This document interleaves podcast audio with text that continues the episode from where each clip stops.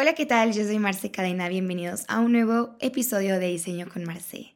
En este podcast hablamos con personas que están impactando en la industria creativa y tú y yo los entrevistamos y les preguntamos acerca de sus grandes logros, metas, así como los retos que han tenido a lo largo de los años. El día de hoy me tocó entrevistar a un gran maestro. Nacho Najar es director del área de marketing digital, desarrolla estrategias de campañas en redes sociales como Google Ads y Content Marketing.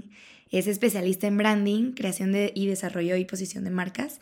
Y también es co-founder de Punto Asterisco. No me queda más que decirles que es un episodio que yo disfruté muchísimo y ya se darán cuenta que la plática es súper fluida porque Nacho tiene muchísimo de qué hablar, es más, nos, nos quedamos con ganas de más. Quédate si quieres escuchar los 10 mandamientos que Nacho escribe después de su decimoctavo aniversario en su empresa. Y la verdad es que estos, o sea, cuando los escuché por primera vez me di cuenta que solamente estos tips o estos consejos te los puede dar la experiencia. Entonces, qué privilegio de nosotros escucharlos de él el día de hoy. Espero que lo disfruten muchísimo y sin más que decir, los dejo con la Marce del pasado, quien tuvo esta experiencia. Pues bienvenido, Nacho. Eh, espero que estés muy bien el día de hoy. Yo me encuentro muy feliz porque desde hace mucho tiempo te quería invitar a grabar episodio y, y por muchas cosas se había alargado el tiempo de, de espera, pero ya ahora es posible, es realidad al fin. me siento muy feliz de tenerte aquí y que seas nuestro invitado hoy. Pues muchas gracias, Marci. Yo al contrario, muy contento de poder platicar contigo. Les cuento un poquito sobre Nacho. Eh, llevo seis meses, un poquito más de seis meses conociendo a Nacho porque el semestre pasado fue mi maestro en diseño estratégico. Y para los que van a meter diseño estratégico 1, se lo súper recomiendo. es muy buen profesor. Y con él, no, o sea, no me dejará mentir las personas como que están a mi alrededor, más cercanas siempre salía con la cabeza, con mil ideas, como, como si se hubiera revolucionado todo lo que pensaba antes y se hubiera dado un giro por completo. Entonces, o sea, me parece que además de que la materia es eso, o sea, como que te hace pensar diferente y estratégicamente, como lo dice el nombre, siento que también aportaba mucho tu personalidad y cómo dabas la materia. Entonces, pues nada, esto te lo, siempre te lo he reconocido y, y, no quería que dejar pasar esta oportunidad para decírtelo otra vez. Y, Gracias. Y pues bueno, para empezar me gustaría que nos platicaras un poquito sobre ti, para que te puedan conocer las personas y escuchar, pues, quién eres. Muy bien, bueno, soy Nacho Najar, soy diseñador. Eh, ahora, en esta última etapa de mi carrera profesional, me defino como diseñador estratégico. Estoy a dos meses de terminar mi maestría en, diseño estratégico e innovación social.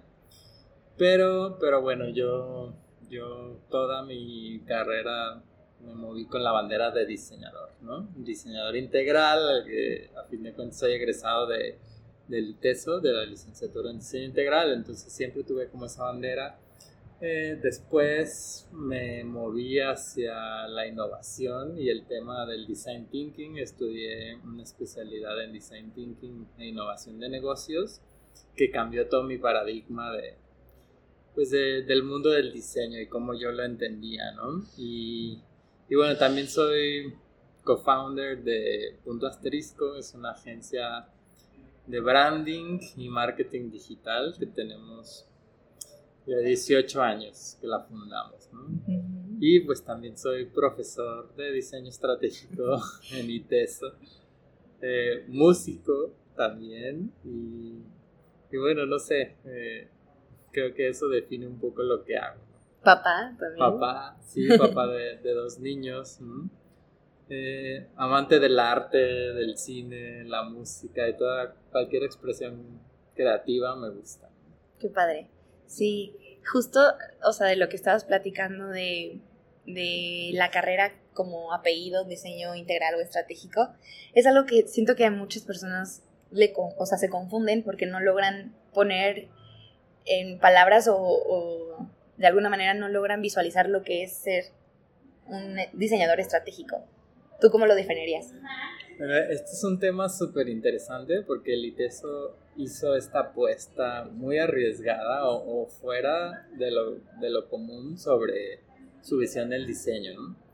Eh, yo, yo soy parte de la tercera generación, creo que, que, empezó diseño en el ITES, ¿no? Y en ese momento, diseño integral, pues estaba súper influenciado por la filosofía de la Bauhaus, ¿no? De, del diseño como oficio y como, como una visión más amplia, ¿no? Y, todos estos grandes maestros de la Bauhaus, que, que, que es súper interesante todo esto, ¿no?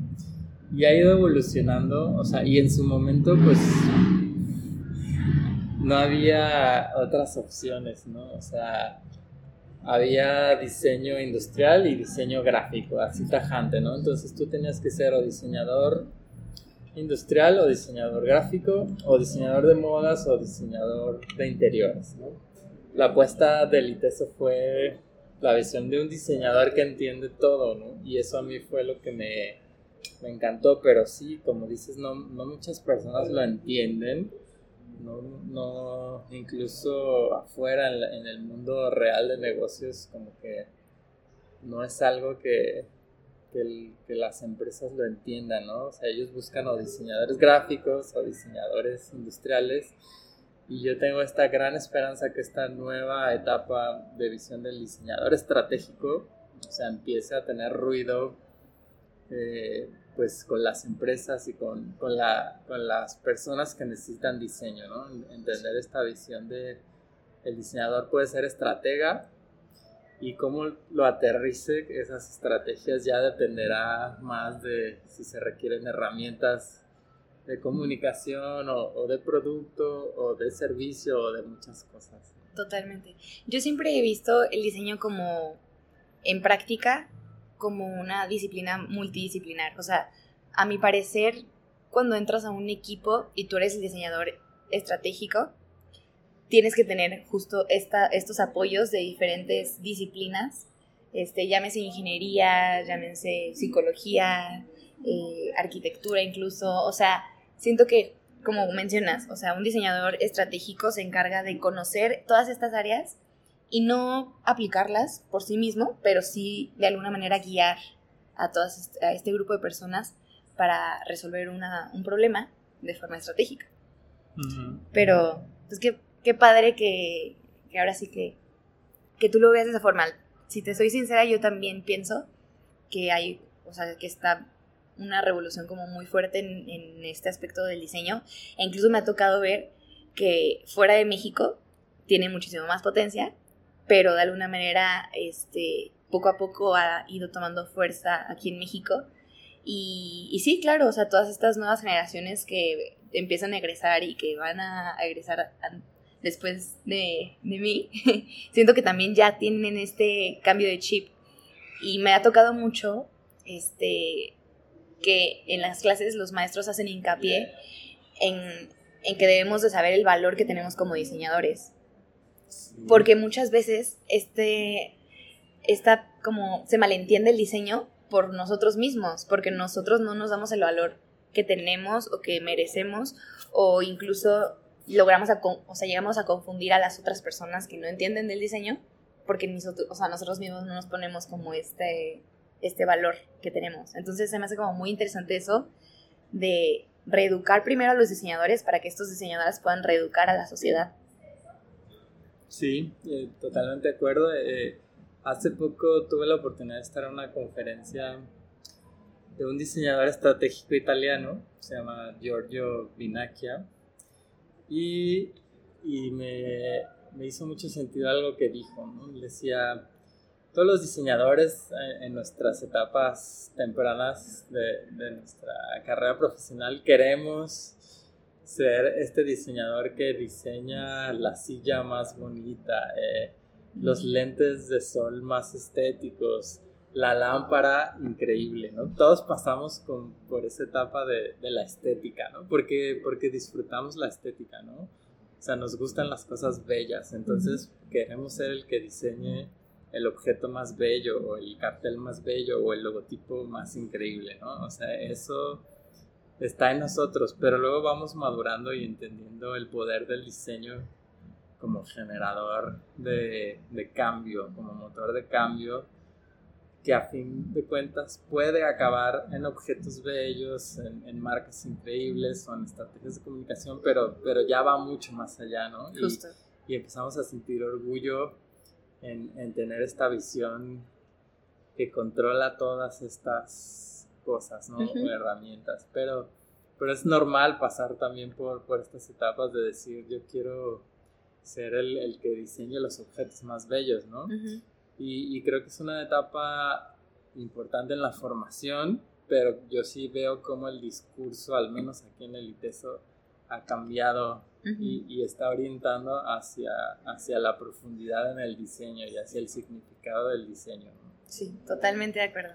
Oye, Nachi, regresando un poquito a, a que nos platicabas que ya tienes 18 años en punto asterisco, me gustaría que nos platicaras como cómo fue esta transición de egresar empezaste a trabajar? ¿En qué? O sea, ¿cómo fue que se fue dando todo esto? Eh, es una historia muy curiosa, ¿no? Porque yo era, yo, yo era estudiante, quinto semestre, y te digo, estaba muy metido en la música, en una banda de rock, y, aquí en el ITESO también tenían estos talleres musicales, entonces yo exploraba por todos lados y me metía a un taller de guitarra, ¿no? Donde, donde nos juntábamos a ciertos días a, explorar, componer muchas cosas. Y yo tenía ahí un profesor de, bueno, el que dirigía el taller, ¿no? Que, que, tenía una banda y un día me dijo, oye, tú eres diseñador, ¿no? Y bueno, estoy estudiando, todavía no soy diseñador, ¿no? Voy a tener un concierto en el TESO con mi banda. Me gustaría ver si me ayudas a diseñar el cartel. ¿no?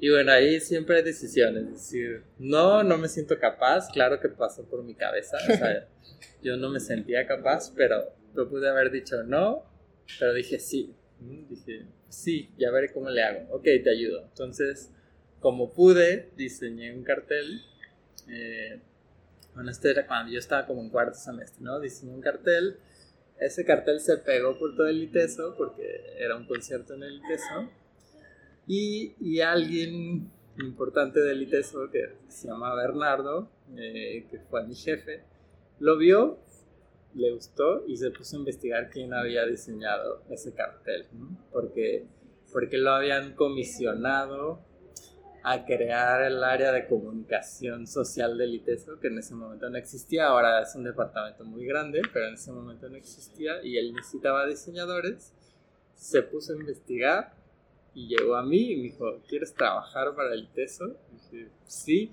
Y pues con esta flexibilidad que me daban de los horarios, salía de aquí, me iba a clase, de clase me venía a la oficina, Entonces, en quinto semestre yo ya estaba trabajando contratado por el TESO sin buscarlo, ¿no?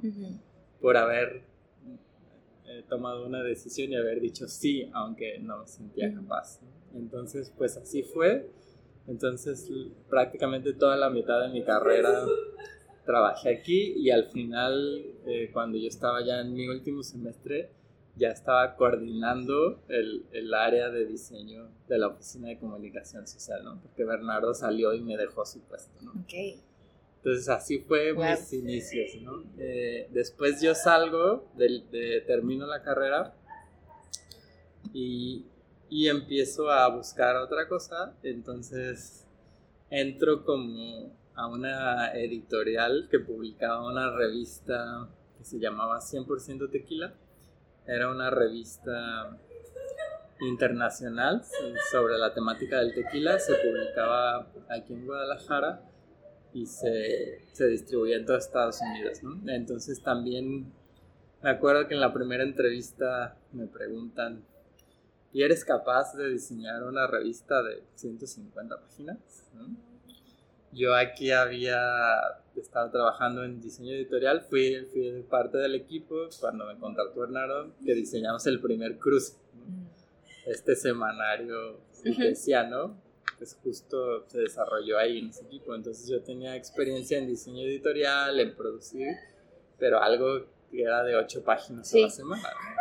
Entonces dije, seré capaz de, estar a cargo de una revista. Obviamente el miedo te invade, no, no puedo, no sé nada, pero otra vez dije sí, sí, sí puedo.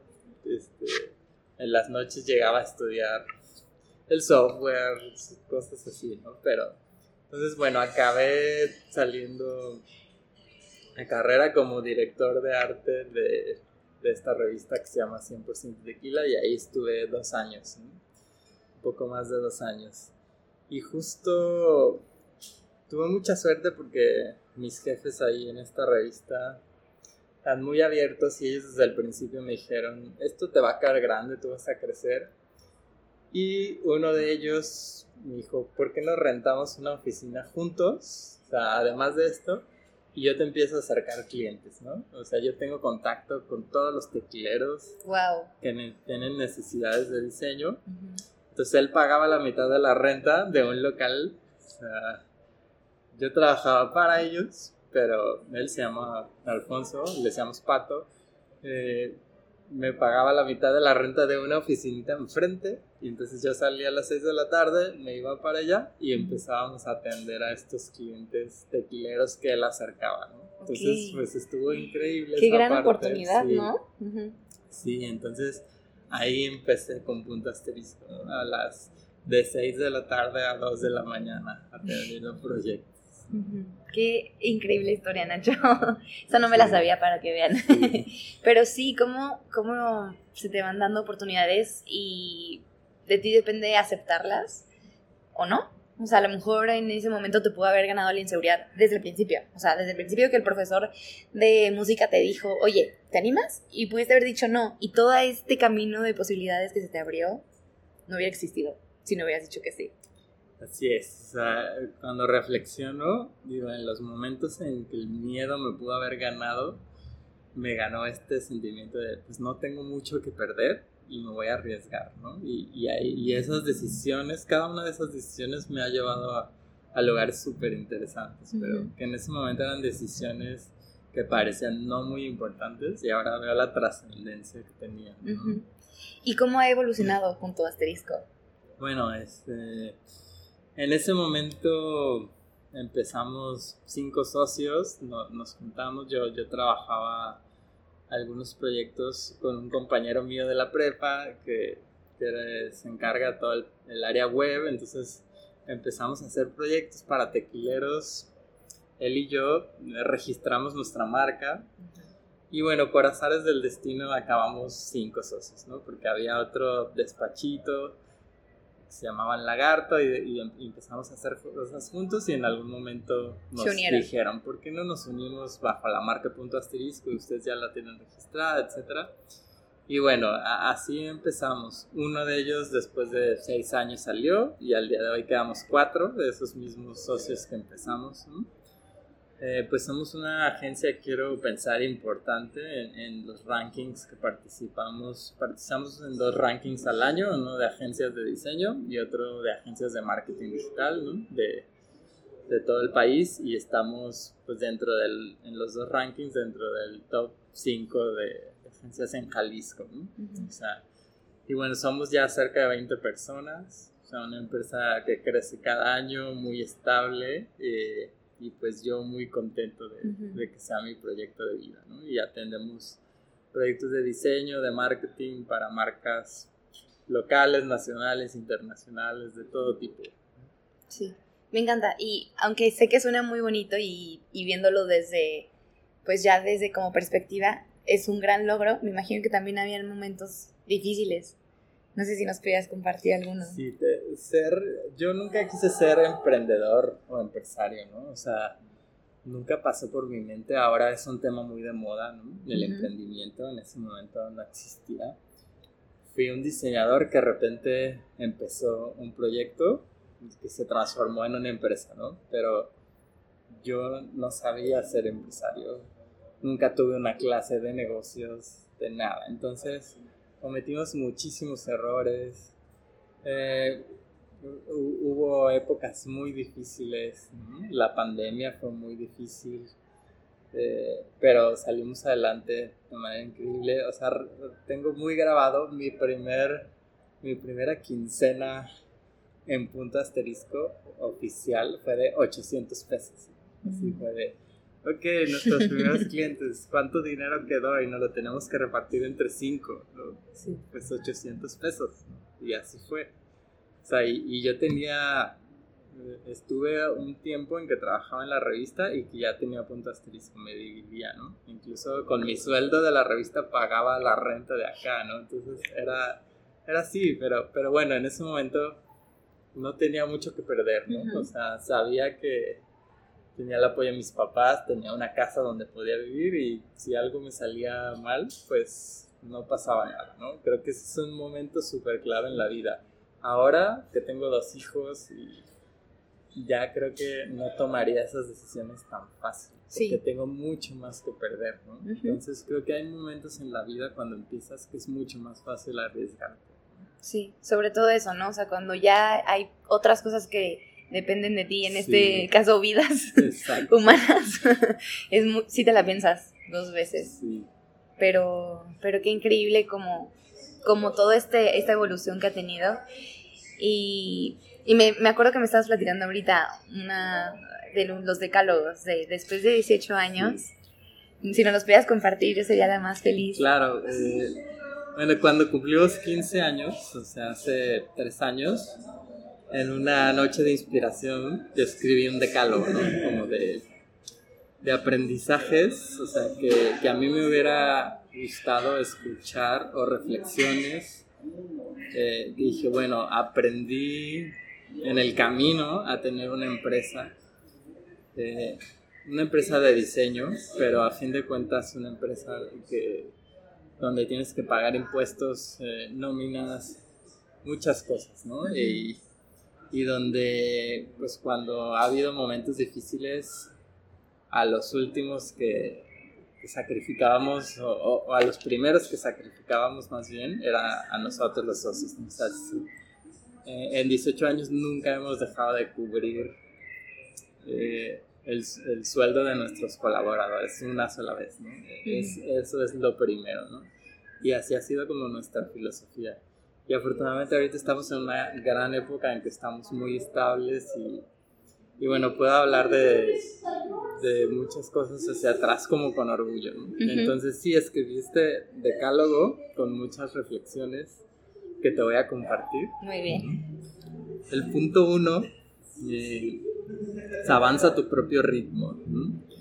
¿Esto qué quiere decir? Cuando nosotros empezamos, yo veía a otras agencias que surgían y de repente ellos eran 20 y 30 y 40 personas y decían, ¿cómo es posible que crezcan tan rápido? ¿Qué estoy haciendo mal? Y me frustraba muchísimo. Sí, decía, somos buenos, eh, tenemos todo, incluso somos más buenos que ellos porque ellos crecen tan pronto, tan rápido. Ahora entiendo que hay muchas circunstancias muy diferentes. O sea, nosotros empezamos con nuestra computadora y 500 pesos en la bolsa, cada quien, ¿no? Así, no teníamos nada más. Eh, y hay otros casos que llegan fondeados con una inversión inicial grande, con muchas otras cosas, entonces como cada caso es diferente. Entonces tú tienes que entender tu realidad y no frustrarte por eso. Y además luego muchas de esas empresas o agencias que crecieron rapidísimo, en dos años tronaron increíblemente, ¿no? No, no pudieron soportar esa capacidad tan grande que creían que necesitaban, porque ni siquiera la necesitaban, era una cuestión de bluff y de apariencias y como tenían inversionistas atrás, pues era muy fácil decir, voy a contratar muchas personas para que así los clientes más grandes me volteen a ver. Entonces, después de estos años entendí que cada quien se mueve a su propio ritmo y que no está mal ir a tu propio ritmo y sentirte a gusto con los pasos que tú das. Como no compararte, ¿no? Con las otras personas y sus avances. Así es. Eh, el punto 2. Muévete rápido. Toma decisiones y equivócate. Aprende y corrige rápido. El tiempo es importante. Sigue tu instinto. Esto tiene que ver mucho con el design thinking que promueve el fracaso como una herramienta al éxito. Como no tener miedo de equivocarte, de fracasar, de aprender. Creo que el aprendizaje es lo más importante. Y cuando tienes una empresa, el moverte rápido es súper importante. El, tomar decisiones rápido para bien o para mal. O sea, estás en un problema de, de que un cliente no te paga o de, o de que tienes problemas de flujo de dinero, ahí hay decisiones que tienes que tomar rápido. Y a veces son dolorosas, a veces son difíciles, pero, pero si te equivocas rápido, corriges rápido. Ese es como el mensaje, como muévete rápido, o sea, hay momentos en que toda la información te dice una cosa, tú sigue tu instinto, o sea, escucha tu instinto y toma decisiones lo más rápido que puedas. Ese es un segundo punto. Muy bien. El tercer punto e, es un poco polémico y me costó mucho entenderlo. Teníamos al principio un mentor que, que, por azares del destino coincidimos y es una frase de él y él decía, el dinero es lo menos importante cuando lo tienes. Entonces, ¿qué quiere decir esto? Eh, cuando, cuando tienes problemas de dinero en una empresa o personales, ese tema nubla tu mente, se vuelve lo más importante, ¿no? O sea, ahí sí, ahí sí dices, el dinero es lo más importante, porque, porque tienes que pagar rentas, tienes que pagar a tus colaboradores, tienes que pagar a proveedores, y entonces en ese momento ese tema se vuelve clave. Entonces, es un poco egoísta decir, no, el dinero no es importante cuando no estás en esa posición. Cuando estás en esa posición, no puedes pensar en otra cosa. Entonces, por, eso esta frase, ¿no? El dinero es lo menos importante cuando lo tienes. O sea, cuando todo está bien en, dinero, sí es lo menos importante. Y ahí ya puedes pensar en otras muchas cosas, ¿no? Eh, y es bien padre esa etapa, porque ya, ya sabes que que ese tema no domina el actor de tu empresa y puedes voltear hacia la responsabilidad social, hacia nuevas formas de integración, hacia muchas cosas, ¿no? Y nosotros ahorita estamos en esa etapa en que estamos muy estables y el dinero es un tema que, que poco nos preocupa, a ver, o sea, frecuentemente, ¿no? que no gasta la energía. Exacto. Pero, pero sí, o sea, cuando, cuando no lo tienes es un tema muy importante. Y, y así va a ser en cualquier negocio, ¿no? Y no hay que sentirnos mal por eso, por, por preocuparnos porque haya dinero. O sea, es sí, porque al final de cuentas, este, el dinero te da como estas libertades. Exactamente. Sí. sí, sí. Bueno, el punto cuatro Sé empático, sé humano y sé empático con clientes, proveedores, colaboradores, socios, desconocidos. Todo el mundo tiene una historia difícil detrás de la cual no tienes idea. El mundo de los negocios es bien cruel a veces.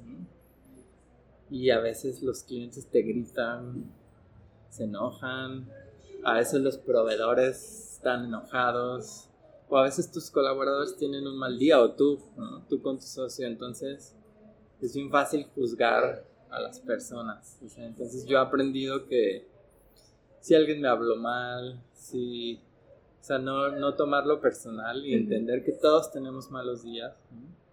Una super lección, cuando yo me enojo, soy súper explosivo, enojado. Entonces he aprendido a no enviar ese correo que en ese momento mi instinto me dice envía un correo a, a pelearte y a descargarte. O sea, yo trato de esperar un día.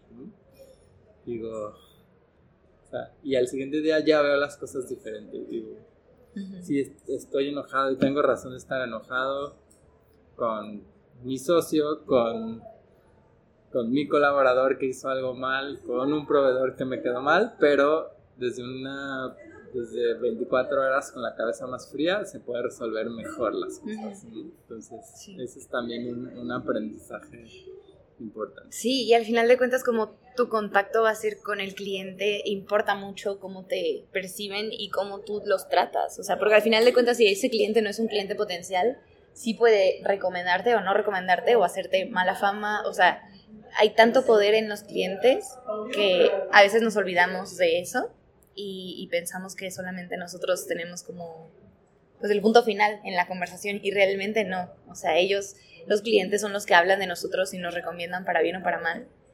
y pues tenemos que ser como muy cuidadosos en ese aspecto. Totalmente. El punto 5. Crece tu estructura cuando la demanda de tus servicios así lo requiera, no al revés. Esto yo lo he visto muchísimo, sobre todo ahora en el tema de las startups, ¿no? Es súper común. Una startup le empieza a ir bien, es financiada y de repente contratan 200 personas porque creen que lo necesitan. Eh, no empiezan a vender como ellos estimaban y tienen que correr a 150 de sus 200 personas, ¿no? Y genera experiencias muy traumáticas por todos lados. Y eso está pasando como no tienes una idea, ¿no? Eh, estas nuevas empresas que, que creen que, que, por tener una estructura gigantesca les va a ir bien, ¿no? Yo siempre lo he visto al revés. O sea, crece cuando lo necesites. O sea, cuando ya de verdad no quepas en tu oficina, es, bueno, entonces vete a otra más grande. Cuando ya no puedas generar más proyectos con, con, el equipo que tienes, entonces contrata más personas, pero no al revés. ¿no? O sea, no por tener un equipo gigantesco te van a caer estos proyectos más grandes. O sea, no funciona así y es un error que veo que muchas empresas hacen, ¿no? Eh, empiezas un despacho de diseño y quieres la oficina más elegante y cara en WeWork, ¿no? O sea, y cuando tu realidad es que todavía no te lo puedes costear, ¿no? Entonces, ese es mi consejo, o sea, crece cuando lo necesites y no y no por al revés. No al revés. Sí. Totalmente.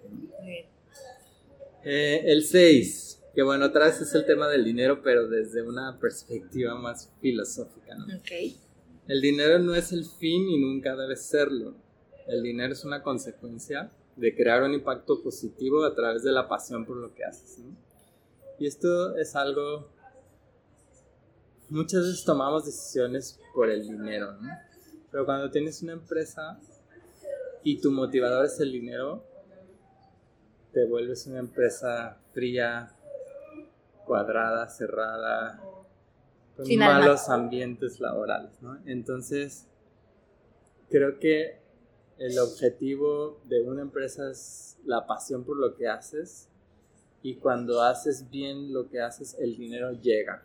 O sea, llega porque haces bien las cosas, porque tienes un producto valioso, un servicio valioso, porque resuelves necesidades, entonces el dinero siempre va a llegar, pero no puede ser esa tu motivación no puedes iniciar, les digo a cualquier estudiante de diseño que quiere poner su estudio, o sea, no, tu motivación no puede ser, voy a poner mi estudio porque quiero ganar mucho dinero.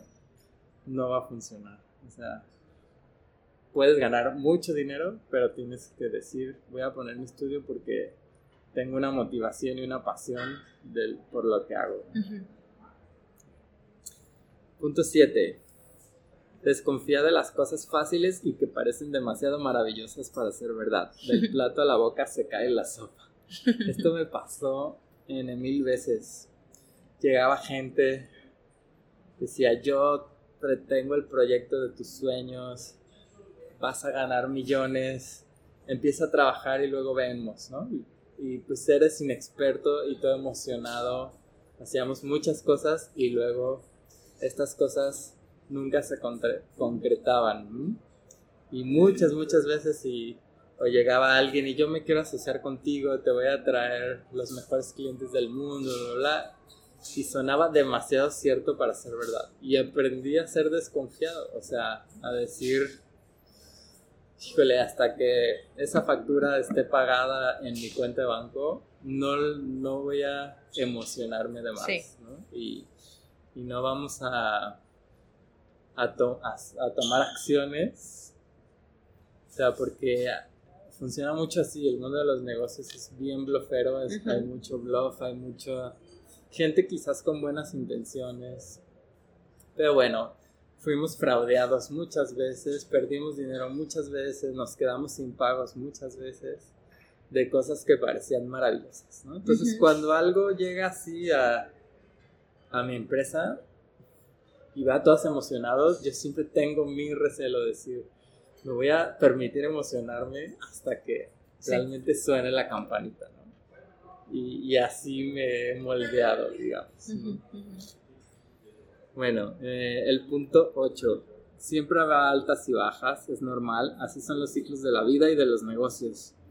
Trata de ver el panorama más grande, o sea, the greater picture. O sea, cuando te va mal un mes, un trimestre o incluso un año, o sea, tendemos a, a ser muy negativos, es decir, ya todo va mal, ¿no? Pero, pero yo invito, siempre hago esta reflexión de salirnos un poco más y, ver más el panorama más grande.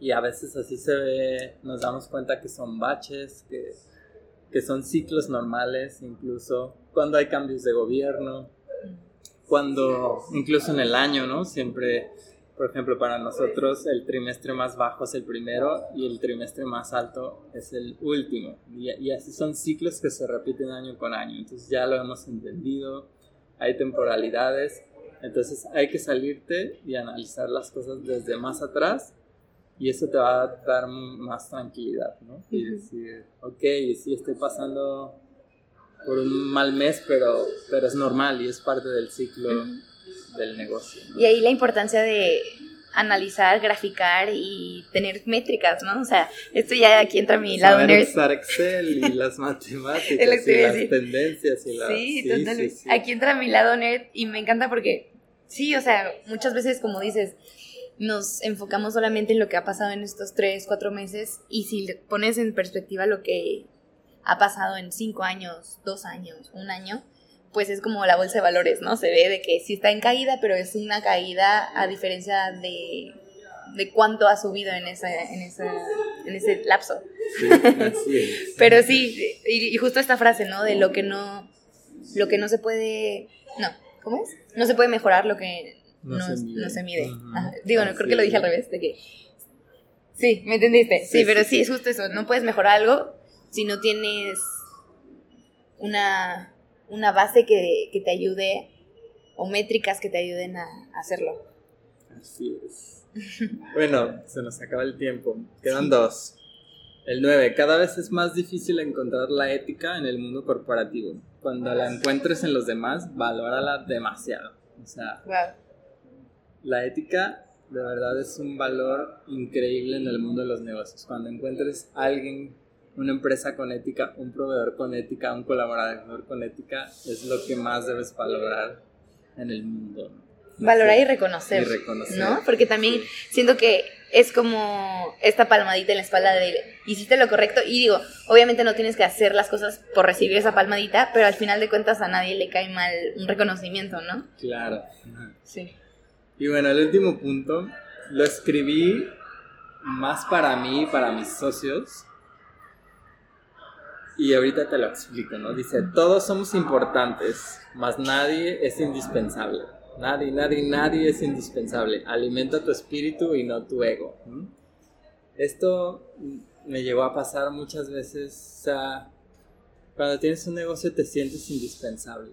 Y la realidad es que no es así, o sea, de la buena manera. O sea, no quiero que esto se interprete mal, pero pero a veces te empieza a ganar el ego y empiezas a descuidar muchas cosas. Yo soy consciente que lo que yo hago puede haber muchas personas que lo hagan mejor que yo, ¿no? Y, y que quizás yo me saliera de la sociedad y de punto asterisco.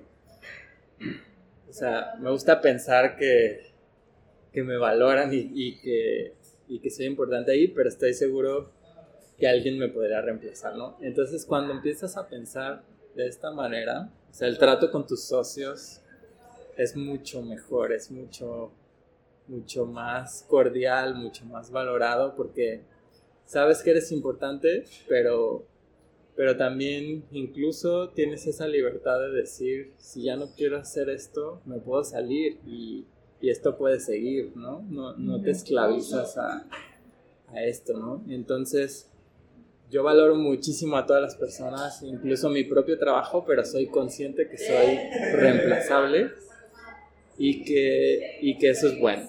¿no? O sea, es, es, algo, te digo, lo escribí en un momento de mucho ego entre los socios y de ciertos conflictos, ¿no? Entonces, pero tiene ese sentido. Pues qué grandes reflexiones y, wow, el decálogo me encantó, sin duda. Creo que es algo que los años y la experiencia te, te dan, todas estas caídas, todas estas, pues estos años de, de recorrer es lo que da la sabiduría, vaya.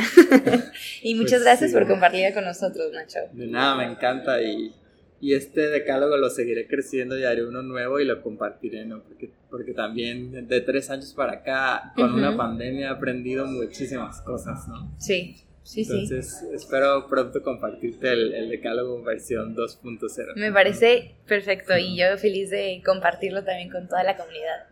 Nacho, muchas gracias me encantaría seguir hablando contigo de muchísimas otras cosas. Ojalá te podamos volver a tener en, el podcast pronto con otros temas y, con muchas nuevas ideas y, y, yo también pues más con otra perspectiva, porque creo que también eso es lo que enriquece mucho, ¿no? Como cuando las dos personas avanzan y se vuelven a, juntar y, pues hay un punto de antes y después. Pero, pero bueno, muy, muy feliz de que estés con nosotros hoy este, no sé si puedas dar las redes de punto asterisco para que vean tu trabajo por allá. Sí, así tal cual, web, Facebook, Instagram, Twitter, LinkedIn, estamos todas como punto asterisco, todo pegado, ¿no? O sea, escrito la palabra punto y la palabra asterisco. Perfecto. Igual ya saben que si les gustó este episodio, yo sería la más feliz de que lo compartan y me etiqueten en redes como marce.cadena. Muchísimas gracias por escucharnos el día de hoy y hasta la próxima.